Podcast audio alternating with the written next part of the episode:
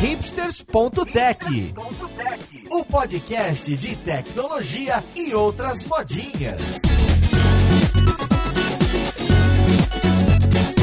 Olá, caríssimo ouvinte, seja bem-vindo a mais um episódio do seu podcast favorito. Meu nome é Paulo Silveira, esse aqui é o hipsters.tech e hoje a gente vai falar de tecnologia no marketing e não é de marketing digital não. A gente vai em algo muito mais profundo, ver como realmente a gente pode usar programação e, e outras tecnologias em cima do marketing para fazer coisas muito mais robustas. Então vamos lá, podcast, ver com quem que a gente vai conversar. Música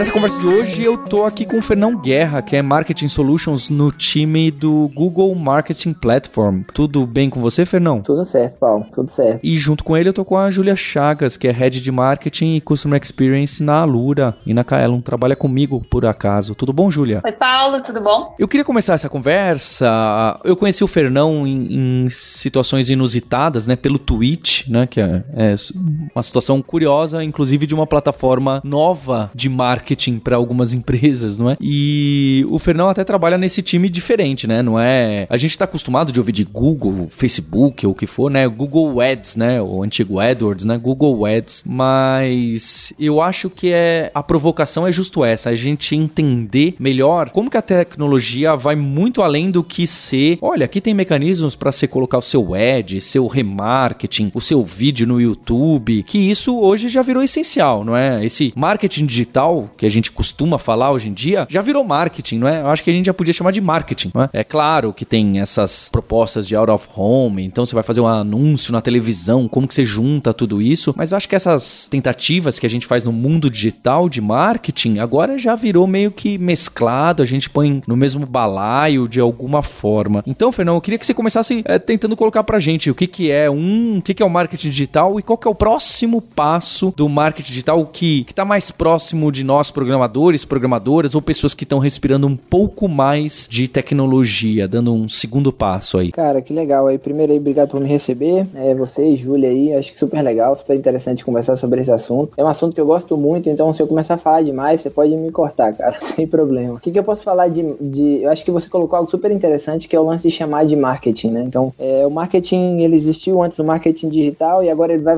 voltar a ser só um marketing que está integrado. Acho que a gente passa por uma área de o Google chama de Age of Assistance, né? Então a gente fala de, vamos falar de customização desde o ponto de vista de experiência de usuário. E a gente tem muita tecnologia hoje que a gente não tinha no passado. Então eu acho que se a gente for resumir, o que a gente tem hoje são várias ferramentas que podem trazer pra gente uma melhor experiência para o usuário. Muitas vezes a gente não opera isso da forma correta e não é uma boa experiência. É vídeo, sei lá, aliás, não vou dizer se é bom ou se é ruim, mas existem alguns casos, tipo o caso da Betina lá do vídeo da Empíricos ou vários outros exemplos. A gente hoje tem muita flexibilidade, né? Não sei se a gente vai tocar nesse assunto depois, mas para resumir, é uma, é uma nova é uma nova era onde a gente tem muito mais coisa, muito mais plataforma para transformar a experiência do usuário e, e, e, melhorar também desde o ponto de vista de negócio, vendas e conversão. Acho que eu resumiria dessa forma. Bem, então a gente tem essa cara do marketing digital e eu concordo que a gente ampliou muito, não é? Então os canais que a gente pode distribuir propaganda. É óbvio que quanto mais digital, mais fácil da gente medir cliques, retorno, custo. Então todas as palavrinhas linhas de CAC, LTV, é, CPC, C qualquer coisa, custo pelas diversos, né, ROI, ROAS, são quanto mais digital, costuma ser mais fácil de você mensurar. Apesar de que hoje em dia, para a gente atribuir valor para as coisas, está cada vez mais complexo, não é? Porque as pessoas assistem uma propaganda na televisão, depois vem um outdoor na rua, vem uma propaganda no YouTube e não clicam, e no final ela digita lá alura.com.br, né? Ouve o podcast aqui, não é? Então vai ter gente, por exemplo, aproveitar e fazer meu merchan de marketing que está escutando escutando a gente aqui vai falar: Poxa, o que, que é essa Lura? E eles falaram que eles têm cursos de programação para o pessoal de marketing. E aí eu vou pegar meu Google Analytics, vai estar tá escrito lá que veio um cidadão, uma cidadã, converteu e graças ao tráfego orgânico, eu falo, nossa, como eu sou incrível, né? Direto, não é nem orgânico. É a pessoa digitou alura.com.br ou qualquer outra coisa, não é? Você trabalhou na L'Oreal, eu acho. Não, a pessoa digitou L'Oreal com BR, comprou, mas ela foi impactada em propaganda online, em propaganda na TV, em propaganda anda na rua e no final, se a gente for olhar secamente ali no relatório, em qualquer plataforma de relatório, a gente atribui isso ao direto. Direto é a pessoa digitou. E aí, coloco isso e dou graças a quem essa conversão? A empresa ganhou receita por causa de quem? Então eu queria colocar primeiro esse problema, que já é um pouquinho complexo ainda, eu acho que a gente colocaria isso como marketing, marketing digital, para depois chegar em programação. Como que tá isso estruturado hoje em dia? Cara, isso é, é uma pergunta muito interessante. Né? Você mencionou a L'Oréal aí, eu,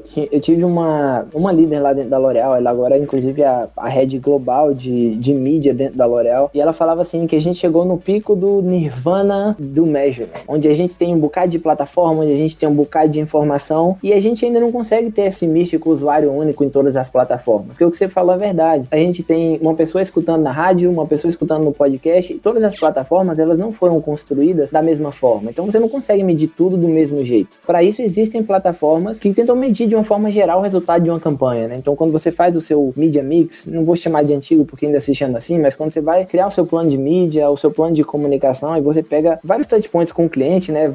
Você compra mídia na rádio, você compra. Como é que você junta tudo isso em um lugar só, né? Eu acho que essa é uma problemática super importante e existem alguns clientes e algumas empresas, inclusive o Google, trabalhando em soluções para poder solucionar isso. Mas eu acho que é importante dizer, e eu concordo com você, que a gente chegou nesse tal nirvana de measurement hoje, onde a gente tenta medir de uma forma ampla, todos os, onde a gente tenta medir uma, é, os resultados de, de certa forma, tomando em conta todos os pontos de contato do cliente, mas os diferentes meios que a gente compra, as diferentes mídias que a gente compra, elas não são, entre aves, mensuráveis da mesma forma, né, entre aspas. Então, assim, eu concordo é, com você. É, eu queria até acrescentar aqui, né, acho que ao mesmo tempo que a gente tem cada vez mais plataformas, né, e mais gente trabalhando em como medir conversões e como atribu medir atribuição de tráfego, a gente também tem muita informação hoje, né, então cada vez mais a gente consegue ter mais informação, informação das pessoas, segmentar mais. Sinceramente, não sei até onde a gente vai poder fazer isso com a nova lei aí vindo, né, de, de proteção de dados. Acho que cada vez mais isso vai ficar mais rígido, né, pra gente cada vez menos personalizar um usuário. Mas, ao mesmo tempo, a gente tem hoje também muitos canais, né, e muitos nichos. Então, mesmo que o tráfego esteja espalhado por aí, acho que também, além da informação, a gente nunca teve tanta gente produzindo conteúdo,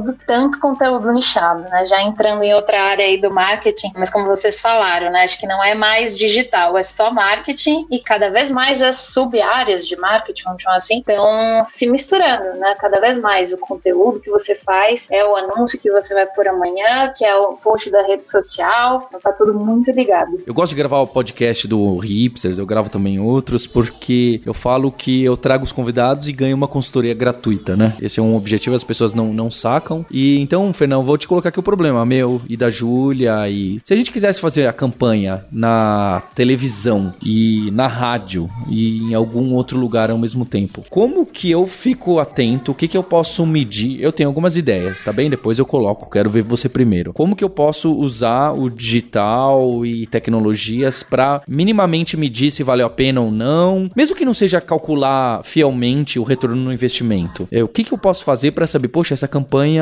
realmente faz sentido? Como que as pessoas fazem? Como essas grandes marcas, né, cosmético, não é que, aliás, marcas que são guarda-chuvas de outras marcas, como que elas medem se valeu a pena aquele patrocínio nas Olimpíadas e esse tipo de coisa misturado com o digital? Muito boa pergunta, assim, é uma pergunta super válida nos dias atuais, né? Acho que complementando um pouco, a gente falou desse usuário hiperconectado e que ele, cara, o cliente, o consumidor, ele tá em todos os lugares. E eu acho que um exemplo bom de falar, você citou cosméticos, e é, eu trabalhei na L'Oréal e é realmente isso, assim, dentro da própria L'Oréal, você tem diversas divisões de negócio. Você tem divisões de negócios que são massivas, que são produtos que chegam na casa de praticamente 50% dos consumidores brasileiros ou até mais, e você tem algumas marcas que são mais é, especializadas, e essas são mais fáceis, entre aspas, de medir, porque muitas vezes a estratégia dessas marcas são 100% online. Então você consegue, nesses casos específicos, através de plataformas como Google Analytics e plataformas de measurement, entender aonde esse usuário esteve, o que, que ele viu, o que, que ele não viu, se ele foi para o seu site ou para o seu app, e toda essa parte de tracking de eventos você consegue fazer usando plataformas digitais. Quando a gente vai para um, um outro universo, a gente fala, cara, de um produto mais massivo, por exemplo, é, o que, que a gente enxerga? A gente enxerga a TV, como você mencionou, um formato super importante ainda. As pessoas acham que a TV está morrendo, ela está mudando, eu diria dessa forma. É, o negócio de TV, sim, está mudando, mas o formato de TV, ele ainda é super válido, principalmente você tem. O Brasil ele é muito grande. O Brasil não é só o Sudeste, o Brasil não é só só o sul do país. E quando a gente olha para o norte e nordeste, a gente tem uma, uma penetração de TV muito grande. Agora a gente entra nos pontos de metodologia de mensuração para TV. Então hoje a gente tem os, os modelos brasileiros, a gente tem o Ibope. Então, assim, que existem concorrentes, inclusive, que vieram para o Brasil e tentaram criar modelos para bater o, é, o Ibope e alguns outros, o GSK tentou e etc. Então, assim, existem proxies que te dão essa informação. O primeiro proxy, ele é venda. Então, quando você olha desde o ponto de vista do consumidor, eu vou lançar um produto que é um shampoo junto com um varejista, eu chego simplesmente, faço uma promoção, boto isso na TV, separo aquela zona específica, então vamos fazer, eu vou fazer uma campanha de televisão só para o Nordeste e eu vou separar um estado. Vamos fazer só no, sei lá, vamos fazer só no Ceará, por exemplo. Eu vou pro Ceará, aquele comercial só vai funcionar no Ceará. A L'Oréal faz uma parceria com um, varejista local, um supermercado gigante ou, um, ou, ou uma farmácia gigante e a gente consegue comparar aquele mercado que a gente chama de praça especificamente contra todos os outros mercados que são parecidos como ele. E a gente tem um primeiro proxy, que é a venda diretamente. Quais são outros proxies que você tem? É, a partir desse momento você pode medir em paralelo quantas buscas a mais, quanto foi o uplift de busca que teve no Google através nessa praça específica, comparado com outras praças. Você consegue ver quanto seu site teve de volume de visitas extras a partir olhando para essa praça específica. Então, assim, por mais que não seja específico, existem alguns proxies que você consegue navegar para entender. Boa consultoria, hein, Fernão? Obrigada. É, eu acho que esse de tentar medir se naquela cidade, especialmente se é out of home local, acho que o segredo é procurar esses em se mudou o tráfego em alguma cidade, mudou muito a busca ou até a venda se o que você vende é local. O que deixa complicado pra gente, Fernão, é que, por exemplo, a gente que trabalha com educação tem outras, né? Tem outros modelos que são mais complicados também, que o, a decisão não é tão rápida, até a busca, né? Você fala, ah, legal que a pessoa falou disso. É, a pessoa só vai buscar quando ela realmente precisa, não é assim, compre um tênis, não é? E o tênis que você vê bonito, o novo tênis, você fala, poxa, deixa eu dar uma olhada ali. É, costuma demorar um pouco essa decisão. Mas é claro, dá pra gente também colocar uma janela e ver se nos, durante os dois meses teve uma, uma mudança. Eu já vi gente que também coloca tudo meio que no mesmo saco para colocar no ROI, né? Coloca, ah, todas as campanhas de marketing desse tipo tem que ter tal ROI. Essas dá pra medir e essa não dá.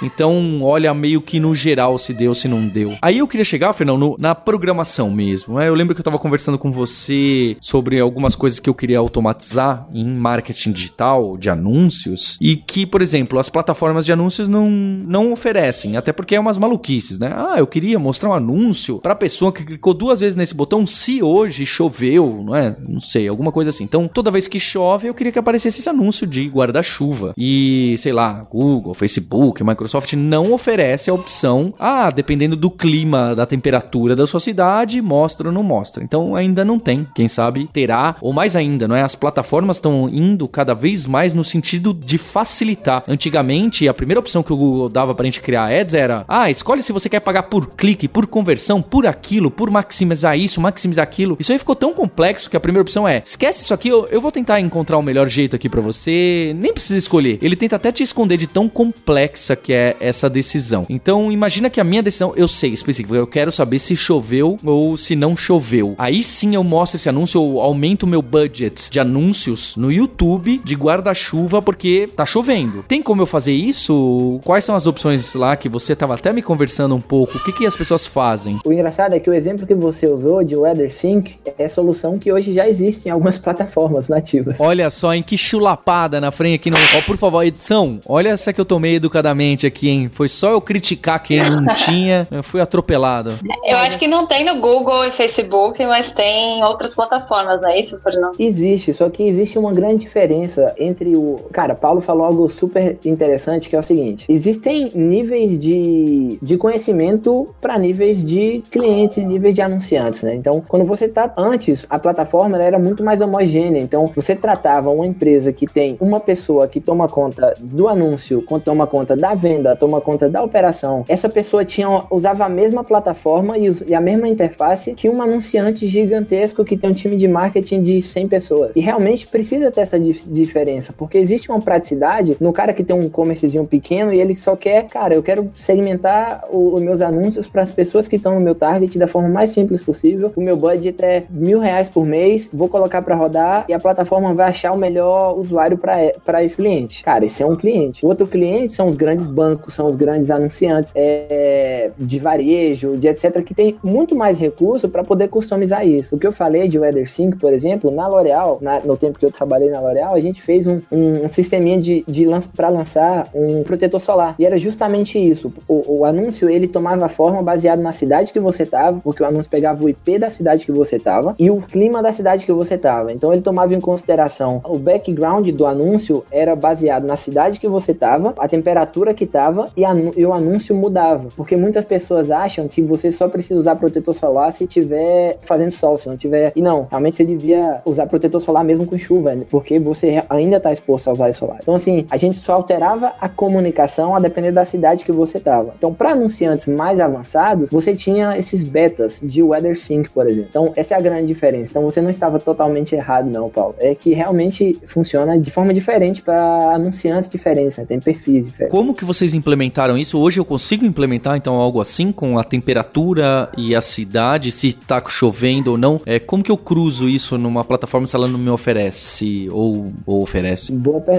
Se, se para quem trabalha por exemplo, eu posso dar um, um exemplo do Google, né? Eu não vou falar pelo Google, eu estou falando a minha visão pessoal, mas olhando para os produtos que, que, que o Google tem, existem o universo de anúncio, que é o Google Ads, que também tem muita função, e eu poderia pecar agora e dizer que não existe lá, mas eu sei que existem formas de você sincronizar esse WeatherSync, por exemplo, direto no, no DV360, que é uma plataforma de compra de mídia programática do Google, que é para anunciantes mais avançados. Então, assim, ou você usa uma plataforma mais avançada que já tem features prontos, ou você pode partir para customização se você tem um, um time mais tech savvy, que é um pouco da palavra que eu ando pregando por aí. Eu estudei computação e trabalho em marketing. Então, assim, é simplesmente se você tem um conhecimento de programação, você consegue conectar com a API do clima tempo, você já consegue fazer um call na API, trazer de volta um JSON, tratar esse JSON baseado na cidade que esse cara tá, do lado de ads. Você consegue saber onde esse cara tá e você pode criar uma, uma, uma interface que faça essas duas coisas se conversarem. Então, aí onde a gente já entra numa, numa seara um pouco mais customizada, mas muito legal também. Por mais que não esteja pronto, é, existem APIs disponíveis para anunciantes e são APIs super avançadas que você pode conectar esses dois mundos. Eu converso com alguns dos meus colegas que, que formaram comigo de programação e é impressionante a quantidade de pessoas que quer ser desenvolvedor no Google, mas acha o assunto de marketing de ads muito chato. Não tem ideia de que mais de 50% do revenue da empresa vem de ads. Então, assim, é, isso é muito interessante. É, e tem também, é, quando tava falando, né, é, tem algumas plataformas que possibilitam isso, algumas plataformas de marketing. Tem algumas fora do Brasil, não, não sei se no Brasil deve ter também, é o que eles chamam de Weather Triggered Ad. Né? Então, é de acordo com o tempo, justamente, disparar. Mas acho que, assim, isso eu tô falando é porque pode ter gente que tá ouvindo isso aqui, como eu, não, não é programador. E existe também alguém que já fez isso por você, né? Já linkou com a previsão do tempo e já pode disparar um anúncio por você. Cara, super válido falar isso. Igual a gente tá falando dos dois, dos dois tipos de anunciante os dois tipos de mundo, né? Assim como existem essa, esses third parties de WeatherSync que já fizeram esse trampo que você acabou de comentar, Júlia, de é, conectar nas plataformas de anúncio esse tipo de soluções prontas, existe o Channel Syncing, que é, por exemplo, vamos supor que o cara tá assistindo um programa de TV agora e você quer sincronizar para mostrar mais anúncio no celular desse cara quando um programa específico estiver passando. Então, existem tecnologias que fazem essa sincronização. Se é jogo, se, se é esporte, é, e é super interessante ter isso em, em, em, consideração, né? Você tem a flexibilidade de fazer se você uhum. tem um time mais tech savvy, mas em compensação existe todo um ecossistema ao redor do, dos veículos, né? Construindo esse é. tipo de ferramenta também. É, um tempo atrás, eu não vou lembrar o nome da startup, mas existe uma startup, eu existia pelo menos, que fazia anúncios dentro de ônibus, aquelas TVs, né, de ônibus, de acordo com a localização. Então, por exemplo, você está dentro do ônibus e aí uh, o Burger King compra a mídia ali naquele ônibus, né, dessa empresa, no caso, e quando tiver para passar perto ou logo depois, aparece uma propaganda do Burger King ali. Então, existe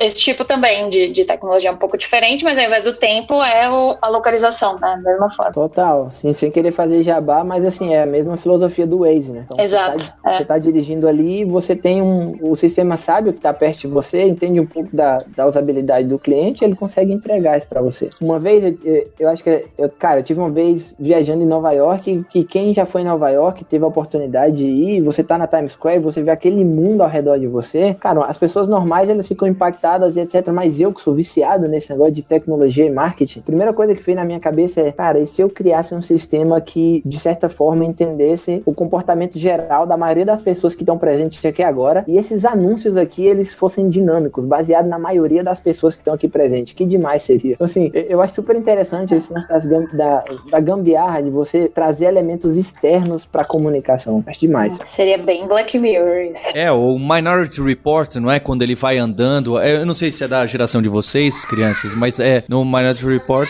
o Tom Cruise, então ele vai andando e as propagandas vão mudando. Não é só lá, né? Até no De Volta pro Futuro, com os beacons, Bluetooth, prometiam um pouco isso. Acabou não acontecendo como, como prometeram, mas eu entendo que, que tem espaço. Fernão, tem umas APIs também que você que me mostrou do Google que eu posso escrever até, até código exemplo em JavaScript e Python especialmente para eu fazer e eu escrever, olha, cria uma campanha assim com um anúncio assado. Então eu posso colocar o if do código para falar que ele só deve rodar quando uma API de uma empresa que me dá o tempo se está nublado ou não disser que está nublado ou não. Então eu consigo integrar a API de um serviço terceiro que me fala se está tendo jogo de futebol ou não, ou até um hack. Eu posso ir no Google e fazer uma query procurando o jogo de futebol para saber se está tendo ou não, um Google Trends para ver se naquele dia está tendo muito busca de futebol ou não e decidir se eu devo invocar determinados métodos via API, que já tem para JavaScript, Python e mais um monte, para colocar aquele anúncio no ar, para aumentar o budget, congelar, descongelar. Que tipo de outras APIs, que mais que dá para fazer com essas APIs realmente programáveis? A gente sempre chama de mídia programática, mas me parece que esse é o programável mesmo, quando eu posso misturar essas maluquices que aí fica sem limite, não é? Total. Esse assunto aí é, é cara, é o que eu mais gosto. Esse, esse lance de gambiarra e trazer elementos externos, principalmente você é uma marca que consegue ter essa flexibilidade de errar um pouco, de testar, né? De, de poder falar com o consumidor de forma diferente, etc. Tem espaço para todo mundo, mas a nível de escala. Você citou o lance do hacking, etc. Então, eu acho que o exemplo específico que você estava falando era do Google Ads Script. Então, o Google é uma plataforma para quem usa o Google Ads é, e ela está sincronizada já com as contas do Google, ela está sincronizada já com é, o Google Spreadsheet, com o Google Slides e com todo o stack de, de apps do Google, né, web. Então, o que, que você consegue fazer, por exemplo? Você consegue criar campanhas de forma dinâmica, criar audiências de forma dinâmica, criar criativos de forma dinâmica. Normalmente, esses são os grandes três elementos de uma campanha. A parte da campanha em si, e você tem a parte de audiência e você tem a parte de criativos, né, que é a parte que é o banner em si, que a gente chama. E eu acho interessante que você tem essa parte normal de ser criada e você pode,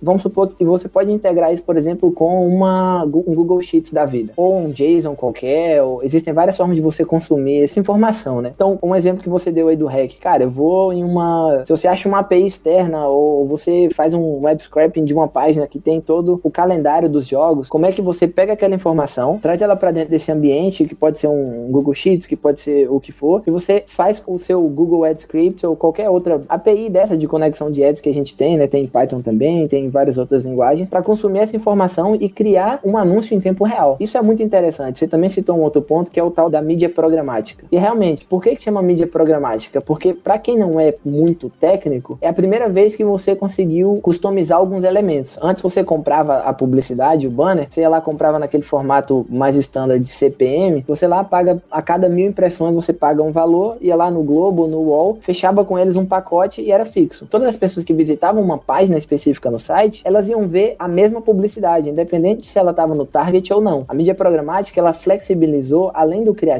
aonde também você está. Então assim, se eu estou em uma página de carros, eu quero mostrar o meu ad para pessoas que estão buscando, estão interessadas ou estão ao redor do ecossistema de carros de alguma forma. O valor que uma pessoa que gosta de carro para uma que não gosta de carro, ela é diferente. Eu não deveria estar tá pagando mesmo valor para imprimir um anúncio para cada um delas. Quando a gente fala de mídia programática, a gente trouxe esse elemento mais tech para o universo do, dos publicitários, dos anunciantes, para eles terem essa ideia. Mas eu concordo com você. Quando a gente, se a gente for purista, eu acho que o mais legal é quando você tem times técnicos que conseguem trazer esse mundo externo e conectar essas coisas para gerar um melhor contexto para o usuário, sem, sem perseguir o usuário e tudo dentro do, do, dos conformes do que os governos e as leis dizem. Né? Eu acho que esse é o meio que o, o best case scenario.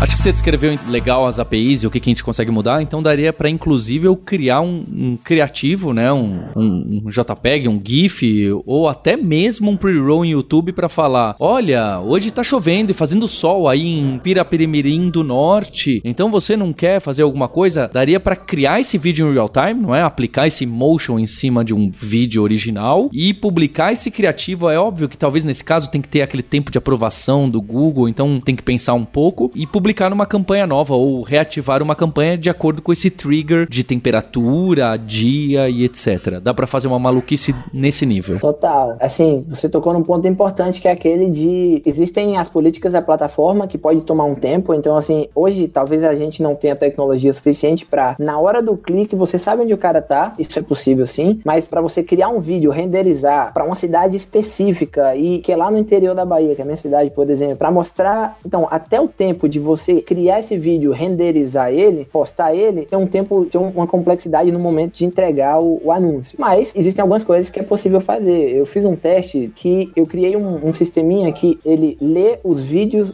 a quantidade de vídeos de views do meu YouTube, de um vídeo específico no YouTube, e ele a cada cinco minutos altera a thumbnail, que é aquele bannerzinho do YouTube, com os números do vídeo em questão, inclusive. Então, assim, é uma espécie de criativo dinâmico com base nisso. Então, dá para fazer isso. Um outro exemplo interessante, acho que para uma vez eu eu tava conversando lá no trabalho e eu tava eu gosto muito de automação. Eu tomei um, um Google Home e eu tava brincando com o Google Home. O que que eu fiz com o Google Home? Eu precisava atualizar a lista de audiências que eu tinha dos meus clientes que visitavam os meus sites e eu criava baseado nessas visitas campanhas de remarketing. E o que que eu fiz? Eu criei um, um script que lia essas audiências e criava as audiências baseadas em certas regras. Então, se o cara visitou a página de é, perfume, se ele visitou a página de maquiagem se ele visitou a parte de protetor solar, e eu criava as audiências de forma dinâmica baseado nisso. E o que que eu fiz? Eu linkei um comando de voz e eu falava pro Google, ok, Google, atualiza minhas audiências, e ele conectava com esse meu script e automatizava as audiências no back-end. Então, isso é uma coisa escalável? Não necessariamente, mas isso deu uma ideia pra gente criar várias outras coisas de automação, de é, criação de audiências. Ô, Fernão, qual foi a coisa mais inusitada? Isso, isso é bem inusitado, inclusive. É, mas qual foi a coisa mais inusitada que você fez de automação? Assim, você falou que gosta bastante. Você já usou assim pro, tipo, pro dia a dia, alguma coisa nesse sentido? E lembrando, hein, Júlia, o Fernão tem o um canal dele no YouTube. Se você procurar por Fernão Guerra, não é, Fernão? Isso, Fernão Guerra. E o próprio canal dele tem justamente diversos desses experimentos, como esse que ele citou, da thumb que muda de acordo com views e os números, e muitas outras maluquices, né? E a gente gosta bastante dessa brincadeira, né? Quem programa bastante gosta de brincar, né? E usa essa API junta com aquela aquela outra, junta com marketing, que junta com não sei o que. Eu agora voltei a mexer com coisas de casa, tem algumas coisas que eu vou fazer aí, mas eu gosto de juntar algumas coisas que não tem muito a ver. O que, que eu tenho de gambiarra por lá? Eu gosto muito desse lance de automação, eu faço muito aqui, agora eu tô com um experimento em casa. É, mas além dessa da Thumb, por exemplo, eu tenho um que eu uso um algoritmo de inteligência artificial, eu tiro uma foto via chat do Telegram de uma nota fiscal do Pão de Açúcar. Essa nota eu converto ela em texto e armazeno num banco de dados. E a partir daí eu tenho um dashboard com todas as compras que eu faço aqui em casa. E agora eu tô criando um sistema de alerta para me avisar quando o café vai acabar ou quando Caramba. ou quando o feijão vai acabar, baseado no meu consumo. E esse é o tipo quando de coisa. Se tiver isso pronto, você me manda, eu quero usar. Tô, eu, vou, eu, vou, eu posso compartilhar o vídeo. Qual é a graça disso? Assim, a gente falou um pouco de, da lei de proteção de dados, né, que deve entrar em vigor de verdade ainda esse ano. Na Europa, que isso está super mais avançado, os bancos e as empresas elas são obrigadas a entregar para o usuário os dados que ela coleta do usuário, sejam transacionais ou não. Então, como eles já estão mais avançados, se você quiser uma API pessoal lá do seu banco, você tem acesso em alguns bancos da Europa. Eu acredito que os supermercados deveriam, por exemplo, fornecer isso para os clientes. Eles vão acabar criando uma plataforma onde você pega os dados da forma mais complexa possível, mas eu acho que é para aí onde a gente vai caminhar, assim, onde a gente vai poder consumir esses dados e criar coisas. Tem um outro exemplo interessante que é, eu pego um site de receitas e aí eu também eu uso muito o Telegram porque é uma, tem uma API legal de fazer. Você vai lá no Telegram e fala quais são o que você tem de comida no, na geladeira. E aí ele reporta para você as receitas que você consegue fazer com, Nossa, com Zip. Eu preciso de, quero muito. Cara, eu tô com a ideia de fazer isso para o site do Cifras. Eu quero que você vai dizer lá as notas que você sabe tocar e ele vai reportar todas as músicas que você consegue tocar. Que legal. E faz um anúncio disso. Pois é, é super interessante interessante. Se você, eu acho que dá para fazer muita coisa. Quando a gente vai para parte mais avançadas assim, você consegue customizar a sua comunicação de uma forma muito interessante. Tem, tem muita flexibilidade. Eu acho demais. Eu gosto muito dessas gambiarras assim. Eu tenho um exemplo que eu gosto às vezes eu também fico numa cidade pequena, Mairink, em São Paulo, e eu sou impactado por anúncios que antes eu não percebia, né, na Grande São Paulo, né? Um exemplo, acho que quem usa muito isso é que faz aquelas outras plataformas ali no final, no rodapé das páginas, né, o Tabula e essas outras, que às vezes aparece assim para mim. Você sabe qual que é o grande remédio fitoterápico que é a maior moda de Mairink? E aí você tá lendo aquela página, você lê Mairink, te chama atenção, não é? Porque você tem aquele o raporte com a cidade, com o nome da cidade onde você tá. Talvez com São Paulo nem tanto, porque a gente tá muito acostumado a ouvir notícia de São Paulo. Então um anúncio que cita São Paulo fica meio daquele blindness, né? Fica tem uma falta de visão, não chama atenção o nome da cidade de São Paulo para quem tá em São Paulo. Agora se você tá em Mairink, eu tava em Mairink, leio Mairink e falo, opa, tá falando comigo. Então esse tipo de tecnologia que nesse caso obviamente muitas plataformas já tem, né? Você põe a chave lá, fala, olha, nesse anúncio eu quero que apareça o nome da cidade. Algumas já devem ter isso automatizado, mas é exatamente criar essa experiência de que a pessoa, opa, estão falando comigo. É uma personalização, é realmente criar um canal de conversa com o público, que inclusive é um, o podcast tem um pouco disso, não é? O ouvinte, quando eu falo você, você que tá me ouvindo, se sente, opa, o Paulo tá falando comigo, né? Oi, tudo bem? Opa, o Paulo tá perguntando se eu tô bem. Então, opa, você em Mairink? Opa, é, é comigo. Então essa relação fica mais. A gente tenta humanizar essa relação que é super fria do digital. E é verdade, é super fria. Então eu fico muito animado com essas possibilidades. É claro que aí começa até a ter um, um trabalho criativo, não é só você precisa saber programar e marketing digital e Python para fazer uma ideia dessa. Você precisa ter a ideia, que é que me parece que não é nada trivial. É, a, a, Amazon faz isso muito bem comigo. Toda vez que eu tô acabando de ler, tipo, em 80%, 85% de ler um livro no Kindle, ela já fala: Você que está acabando de ler tal coisa, você gostaria disso? E você fala: Nossa, que legal, ela sabe, né? Óbvio que ela sabe, mas você realmente se sente especial, né? É, é muito interessante isso, porque quando, vamos falar de, não sei, seis anos atrás, quando as grandes, quando o remarketing, a, o conceito de remarketing, para quem não sabe, remarketing é, é você entender o, o, perfil de uso de, da sua plataforma, do, dos usuários na sua plataforma, e depois você falar com esses usuários de outra forma. É, num, há seis anos atrás, o próprio consumidor e o usuário final, ele não tinha ideia. Então, para ele era muita surpresa. É, mais do que hoje até. Esse exemplo que, que, que você acabou de dar, Paulo, ele é super interessante porque é, quem tá em São Paulo tá acostumado já com isso, mas eu sou do interior da Bahia e eu posso compartilhar isso com você. É assim, cara, quem tá falando da minha cidade, assim, tirando eu, meu pai minha mãe, mas ninguém sabe dessa cidade. Então, tem alguma coisa muito especial sobre isso. Aí você vai lá e isso chama atenção, isso personaliza. E agora a gente já mudou para um, pra um padrão onde as pessoas já esperam conteúdo personalizado. E isso é impressionante. Quando você compra produtos mais massivos e que,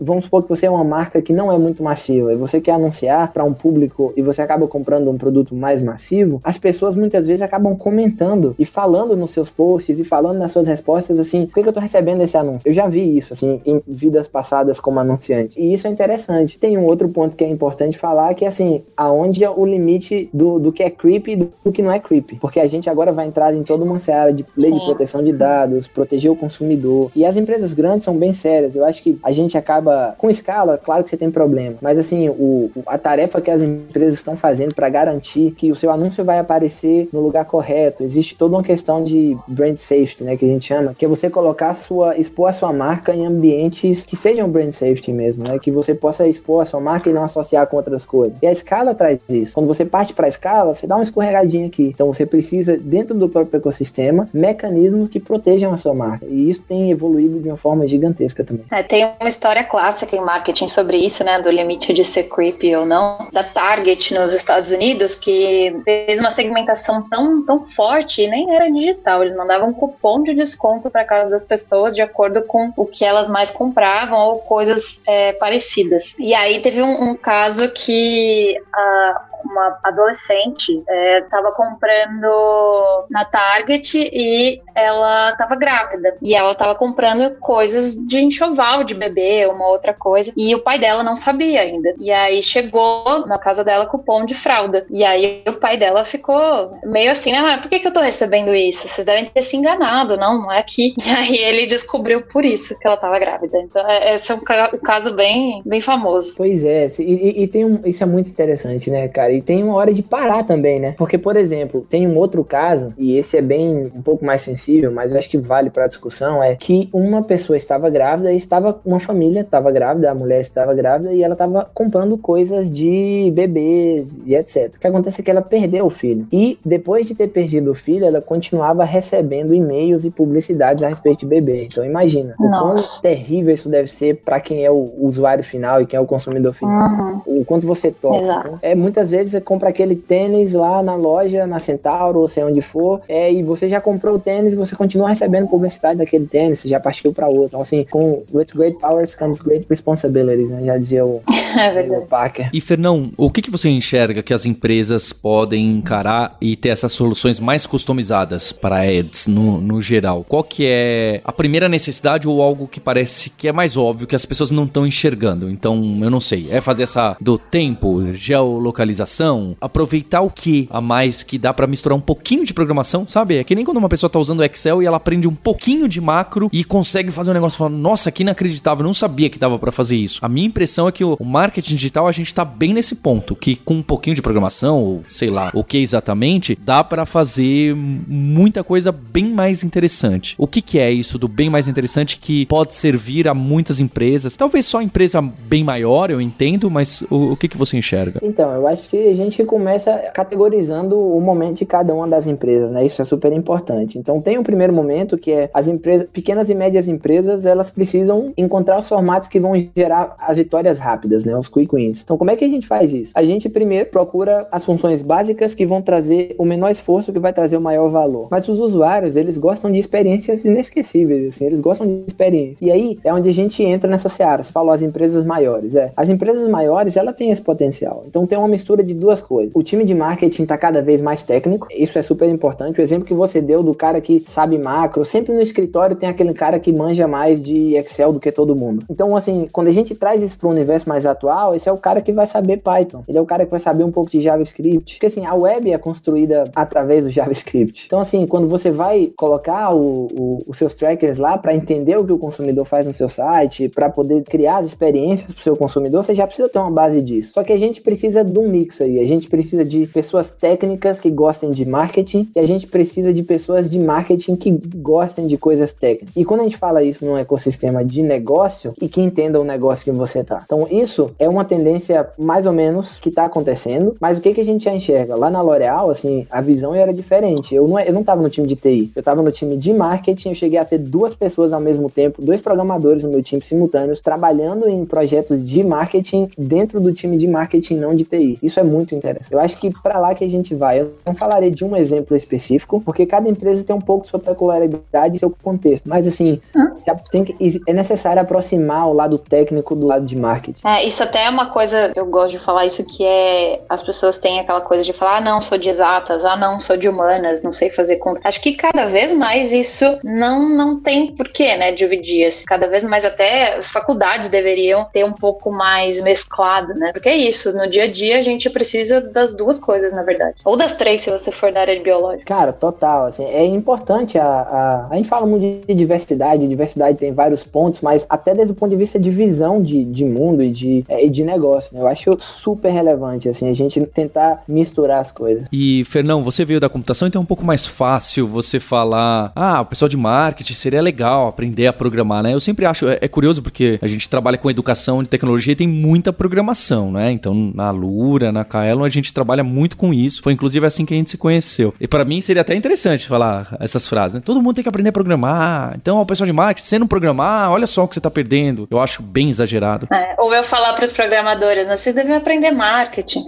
É, exato. É, cada pessoa sabe onde que seria útil cada ferramenta e talvez programação faça sentido para muita gente e não faz para um monte de outras. Mas qual o caminho que você diria para quem tá interessado nisso? Tem outras formas? É, ah, vai mais avançado no Google Ads que você vai ver que tem aquele monte de leilão, tem aquela, eu não lembro mais, aquele aplicativo que você baixa, né, do Google, Google Editor, Ads Editor, e lá tem umas opções mais avançadas de fazer esses triggers de, ah, se isso aconteceu, faça tal coisa, fica até, tem até mais opções, se não me engano, ou tinha. Qual que é o caminho que as pessoas podem dar para começar a enxergar as possibilidades que elas teriam envolvendo-se mais com tecnologia pura para o marketing? Tem dois pontos aí, né? O primeiro é aquela primeira fase que você, que você falou, de é verdade. Eu eu vim de uma área técnica, né? E eu descobri o, no meio do caminho esse negócio de marketing, mas eu estudei computação. Então, assim, eu sou um péssimo programador, mas eu tenho um background de tecnologia. Então, assim, é diferente. Totalmente de acordo com o que você e Júlia falaram. Assim, não é para todo mundo mesmo. O time de. E não é uma coisa só, né? Tem um elemento criativo também, tem um elemento de você é, saber como é que você vai criar essa experiência. Muitas vezes é muito mais complexo, inclusive, você ter uma ideia legal do que executar essa ideia. Eu acho que é uma mistura de tudo, não é para todo mundo mesmo. Sobre os estágios, eu acho que é avançar baseado no, no que você tem de recurso também, né? Você mencionou o, o, editor e etc. Hoje, as plataformas web, elas já te dão muita. Eu posso falar do, dos produtos do Google, por exemplo, ele já te dá muita flexibilidade, assim. Mas 90% do que a gente comentou aqui, sei lá, 80% estimando, dá para você fazer usando as plataformas que já existem. Algumas personalizações. O que não dá para fazer é algo muito específicozinho mesmo, que muito super mega minucioso ali, que é, cara, eu quero falar com todas as pessoas de é, entre 25 e 35 anos de Marim, que aí vai lá achar duas pessoas, né? Talvez não faça sentido porque não tem escala. Mas assim, quando você começa a personalizar algo espe é, muito específico, aí talvez você precise de um pouco mais de, de um elemento de tecnologia mega externa. Mas, tendo isso em consideração, eu queria ressaltar algo que eu defendo e que eu acho que é super interessante, que é o lance do contexto, né? Existem profissionais, tanto para um lado quanto para o outro. O profissional de programação especificamente, cara, normalmente ele ama, o, o fim dele é a programação em si. Então ele, ah, não, cara, eu quero trabalhar com microserviços, eu quero usar a tecnologia XYZ porque ela performa melhor que a outra e etc. E o cara de negócio é o cara que tá pensando assim, eu quero vender mais. E o cara de marketing é o cara que tá pensando, como é que eu crio o melhor produto e coloco o melhor produto na frente das pessoas que merecem e que, acho, e que eu acho que vão se beneficiar com esse produto que eu estou criando. Então, assim, eu acho que um bom profissional é um profissional que, independente das três áreas que você tá, sabe navegar um pouquinho e um pouquinho mais do que outro dentro desses três universos. Então, assim, é muito interessante saber um pouco de tudo. Assim como o cara que sabia um pouquinho mais de Excel se destacava porque conseguia criar relatórios e gerar valor a nível de negócio, hoje um cara que sabe um pouquinho mais de programação vai conseguir gerar mais valor no negócio e um cara que sabe mais de marketing, passando mais tempo com o time de programação, entendendo o que dá para fazer, vai ter ideias rápidas e falar e executáveis. Então, eu acho que é interessante navegar nesses três mundos. Eu queria colocar a minha opinião pessoal porque eu acho que você colocou bem, Fernão, essa necessidade ou não de conhecer alguma outra coisa e a Júlia brincou, né? Ah, vou falar para todo mundo é, que é programa que tem que saber de marketing. Não que fosse ruim a ideia, não é? Mas acho que quem acompanha aqui o podcast, as nossas brincadeiras com full stack, etc., por mais que a gente faça piada, eu acho que realmente o, o mundo hoje profissional, no geral, é óbvio que tem muita gente que vai ficar só especializada em uma coisa super profundo, mas ele tem pedido conhecimentos complementares, não é? Então você conhecer bem seu trabalho e um pouquinho da pessoa ao lado do seu squad, né? Ou sei lá que termo da moda você usa, parece que faz sentido. Para mim, eu vejo acontecer, eu vejo que encaixa bem. Então, além de você ter um conhecimento profundo em uma área, você tem um pouco do outro, não é? O Fernão tá sendo bem humilde, ele é bastante humilde em relação a ele ser um mau programador, mas realmente você não precisa ser um programador excelente para isso, né? Você pode escrever hacks, você não precisa escrever um código super elegante e dominar todas as técnicas do design de código e boas práticas, se o que você tá fazendo é um hack para fazer o anúncio que vai aparecer durante essa semana, não é? É justo esse conhecimento de programação não tão avançado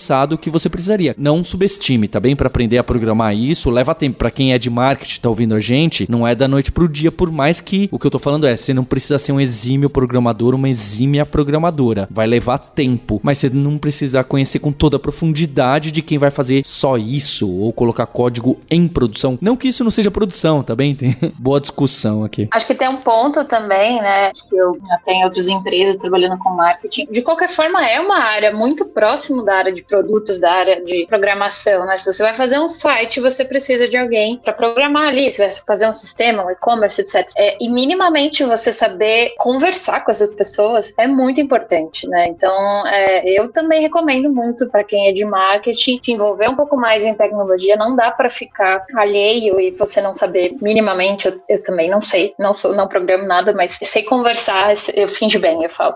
Então, acho que é importante também para você não não tá tão distante ali na realidade, como o Fernando falou, ter mais ideias, ter outras possibilidades, né? Total, mais um pulo da zona aí para o que vocês disseram. Eu acho que eu entendi um pouco do que o Paulo tava, tava querendo colocar em termos de discussão ali de a discussão não é você vai ser um bom programador ou, ou, que você vai aprender isso super rápido, que mas realmente assim, às vezes o esforço que você precisa para criar um, um POC que depois pode virar um produto maior, você bota na mão de quem vai profissionalizar isso e produccionar, é, productionize, não sei como é, colocar em produção esse negócio, aí sim sim, aí, é, já, é já é etapa de escala, mas quando você está trabalhando ali em, em, quick wins, em soluções, você consegue aprender, você tem um, um, um processo de aprendizagem sim para entender e você consegue fazer isso. E vice-versa, assim. Quando você contrata pessoas, por exemplo, quem vocês contratam pessoas para ir para o um negócio de vocês, para a Lura, não é muito mais interessante você contratar um cara que já que é um bom programador, Paulo, e ao mesmo tempo entende do, do, do mercado de educação? E da mesma forma, Júlia, se você vai contratar uma pessoa para o seu time de marketing, não é legal você contratar uma pessoa que é do mercado e, tem um background de tecnologia e entende os produtos, não necessariamente sabe programar, mas entende o contexto das plataformas Total. digitais. É, isso é legal, eu, eu concordo. E, e, eu vou falar mais uma coisa aqui que está relacionada a marketing, que é a gente falou muito de marketing desde o ponto de vista de advertising, mas tem uma parte do marketing que é entender mercado. Então eu vou contar uma experiência aqui, que é uma experiência minha e que vai deixar uma ideia de como é que se pode trabalhar isso. Não é uma ideia de, é, de hack desde o ponto de vista de faça isso, mas é algo que eu descobri e você consegue entender. Um belo dia eu estava comprando uma pizza pela internet e eu entrei num site de uma pizzaria é, e eu comprei essa pizza. Quando eu comprei essa pizza, ela estava demorando de entrar. E eu sou, gosto de fuçar nas coisas, fui dar uma olhada lá porque o status dela ficava alterando. Aí eu fui olhar o, o código por trás do site e dei uma olhada no. Ele, existia uma, uma API, uma conexão específica que retornava a cada tantos minutos o status de onde estava o seu pedido. E era uma API pública. Eu peguei essa API, botei no browser e vi o que ele me reportava. E uma das coisas que ele me reportava era o ID do pedido. E com algumas funções que eu, que algumas, eu mexi em algumas coisas, eu percebi que o ID do pedido ele era auto-incremente, ou seja, ele aumentava 1, 2, 3, 4. Então, assim, eu tinha um horário do meu pedido e eu conseguia ver ah, aquela hora que eu fiz o pedido. Então, eu,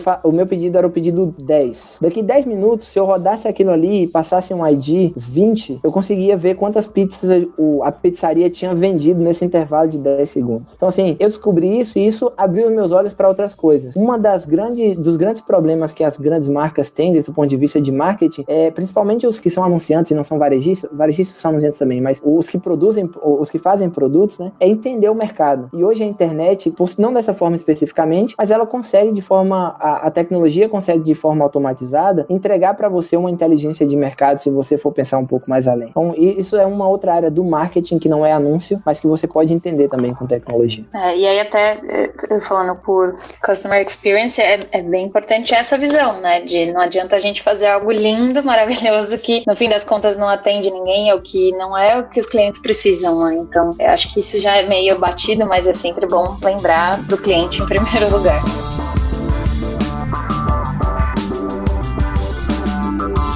Júlia Fernão, obrigado pela participação. Então fica aí o link pro canal do Fernão para quem quer ver mais brincadeiras de marketing e hackings de programação com, com APIs e, e bibliotecas que a gente pode acessar para fazer integrações, que eu acho que tá cada vez mais importante. Não é o trabalho técnico das pessoas que desenvolvem software, tá cada vez mais relacionado a como a gente encaixa os canos e liga essas APIs, microserviços, ou seja lá o nome que você queira dar, é, tem ficado muito, muito importante importante a gente saber misturar todas essas coisas. E para quem tá vivendo no mundo da lua, na semana que vem a gente tem a imersão Carreira Tech, que vai ser uma semana pra gente se aprofundar nas carreiras de tecnologia. O Fernão aqui acho que é um grande exemplo, estudou ciência da computação e foi abordar outras disciplinas, não é? Ele aplica o background dele em outras coisas e consegue complementar bastante o que ele precisa no dia a dia do trabalho. E a gente tem visto isso de que não adianta só você se aprofundar, quer dizer, claro que adianta, mas tem outras possibilidades caso você também estude estude conheça outras áreas além daquela sua que você é especialista. Então a gente vai discutir data science, mobile, back-end, front-end, agile, design de código, arquitetura, dessa maneira mais global, ver como que uma afeta a outra. Então a gente vai conversar com mais de 30 profissionais que já trabalham alguns há décadas tecnologia. Então vai ter o Fábio Akita, é, vai ter o Maurício Anishi, vai ter a Roberta Arcoverde, é, vai ter o Linhares, vai estar tá também, vai estar tá a Cecília Fernandes de Agile, do Nubank, vai ter muita gente tá com essa pegada pegada de. Algumas pessoas chamam de profissional em T, multidisciplina, cada um tem seu nome, mas a gente vai falar bastante. E eu espero que lá você consiga encontrar um caminho para sua carreira, para encontrar como que você pode estudar mais e melhor de uma forma focada, mas também ao mesmo tempo abrangente. E que você vai ver que isso vai te ajudar sim na sua carreira, na sua profissão, mesmo que não seja diretamente relacionado. Então entra lá em alura.com.br barra imersão carreira tech. É totalmente de graça, as inscrições vão até domingo e eu espero que você mande, submeta a sua pergunta pergunta para os profissionais que vão estar lá, participe ativamente da live, das questões. No final, a gente vai ter também um Discord para conversar sobre a sua carreira. Então vai ser algo muito forte, muito de comunidade, muito de conversa. Eu vou estar lá para pitaco, falar o que, eu acho do presente do trabalho, melhor do que o futuro do trabalho. Então vai lá, lura.com.br barra imersão carreira tech. O link tá aí na descrição. Chame os seus colegas. E fica o agradecimento pro Fernão, para todo mundo, e em especial para você ouvinte, pelo seu download, pelas cinco estrelas que você tá dando aí no seu ouvidor de podcasts. E a gente tem um compromisso na próxima terça-feira, que, aliás, a gente vai ter um compromisso antes, porque você vai estar tá lá na live de abertura, que vai ser segunda-feira da Imersão Carreira Tech. Hipsters, abraços, tchau!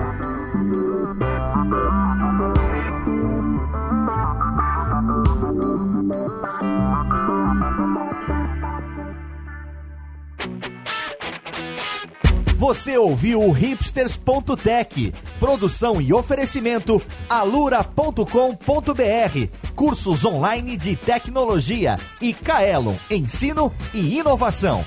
Edição Radiofobia, podcast e multimídia.